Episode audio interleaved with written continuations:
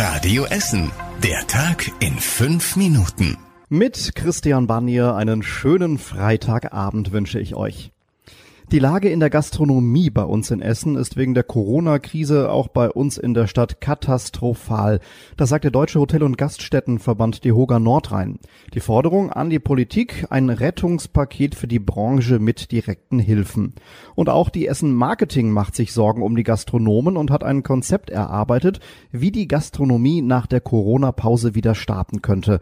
Anfang Mai sollen demnach als erstes Biergärten mit mindestens zehn Tischen aufmachen dürfen.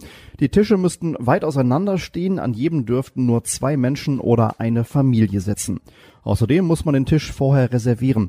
Richard Röhrhoff von der Essen Marketing hat das Konzept unter anderem an das NRW Wirtschaftsministerium geschickt und ist zuversichtlich. Wir schätzen die Chancen sehr hoch ein. Wir haben das Konzept mit unserem Gesundheitsamt aus infektiologischer Sicht abgestimmt. Äh, das Gesundheitsamt hat äh, unsere Vorschläge sehr, sehr positiv bewertet und deshalb äh, gehen wir davon aus, dass in diese Richtung auch eine Öffnung passieren wird.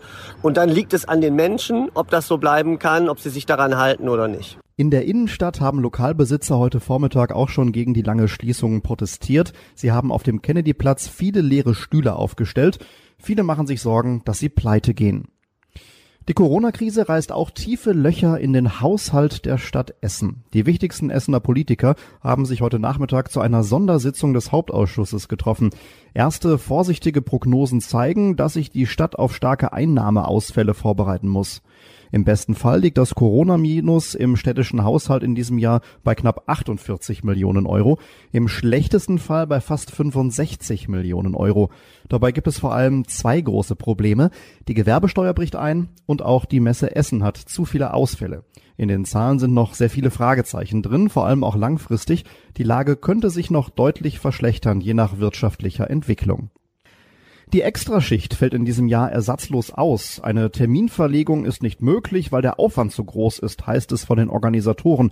Am 27. Juni hätten eigentlich 250.000 Menschen im ganzen Ruhrgebiet die Nacht der Industriekultur feiern sollen. Kaum machbar ist das in der Corona-Zeit. Man habe an Alternativkonzepten gearbeitet, sich dann aber doch für die Komplettabsage entschieden, heißt es. Im kommenden Jahr soll es aber wieder eine Extraschicht geben. Wer schon ein Ticket gekauft hat für dieses Jahr, der bekommt sein Geld zurück.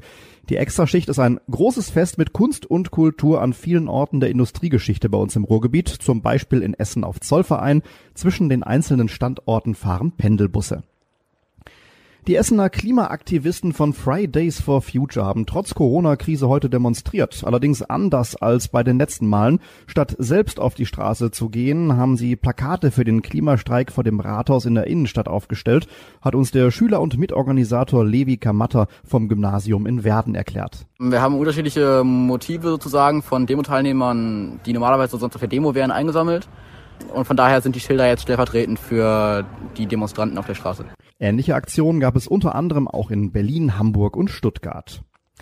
Wegen Corona waschen wir Essener uns öfter die Hände. Die Stadtwerke sagen, dass gerade jeden Tag rund drei Millionen Liter Wasser mehr verbraucht werden als sonst. Außerdem werden Wasserhähne und Duschen gerade deutlich später aufgedreht.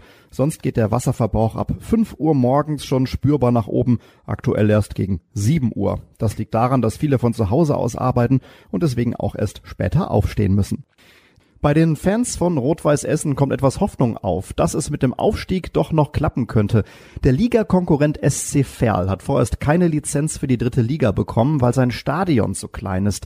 Das Problem wird sich aber sicher lösen lassen, hat der Verein beim Reviersport angekündigt. Bis zum 30. Juni muss jetzt ein Konzept vorliegen. RWE hätte eine Lizenz für die dritte Liga und könnte aufsteigen. Die Saison in der Fußball-Regionalliga wird voraussichtlich abgebrochen. Ferl würde eigentlich aufsteigen und RWE nicht. RWE hat sich außerdem juristischen Beistand geholt, weil es beim Saisonabbruch um viel Geld geht. Am Dienstag ist Rot-Weiß Essens Vereinsboss Markus Uhlich nachmittags zum Interview bei Radio Essen zu Gast. Dann werden wir da noch mehr erfahren. Und das war überregional wichtig. Der ehemalige CDU-Politiker Norbert Blüm ist tot. Er wurde 84 Jahre alt und war zuletzt schwer krank. Blüm war unter Kanzler Kohl 16 Jahre lang Arbeits- und Sozialminister. Berühmt wurde er mit diesem Satz hier. Die Rente ist sicher. Norbert Blüm hinterlässt seine Frau und drei erwachsene Kinder. Und zum Schluss der Blick aufs Wetter. Beim Wetter geht es heute Abend mit viel Sonne in Richtung Wochenende. Morgen starten wir damit ein paar Wolken, später wird's wieder sonniger, das Ganze bei maximal 18 Grad. Am Sonntag scheint die Sonne und es wird wärmer. Und das war's jetzt auch für heute aus meinem Homeoffice. Ich bin Christian Banja, wünsche euch ein schönes sonniges Wochenende. Das war der Tag in fünf Minuten. Diesen und alle weiteren Radio Essen Podcasts findet ihr auf radioessen.de und überall da, wo es Podcasts gibt.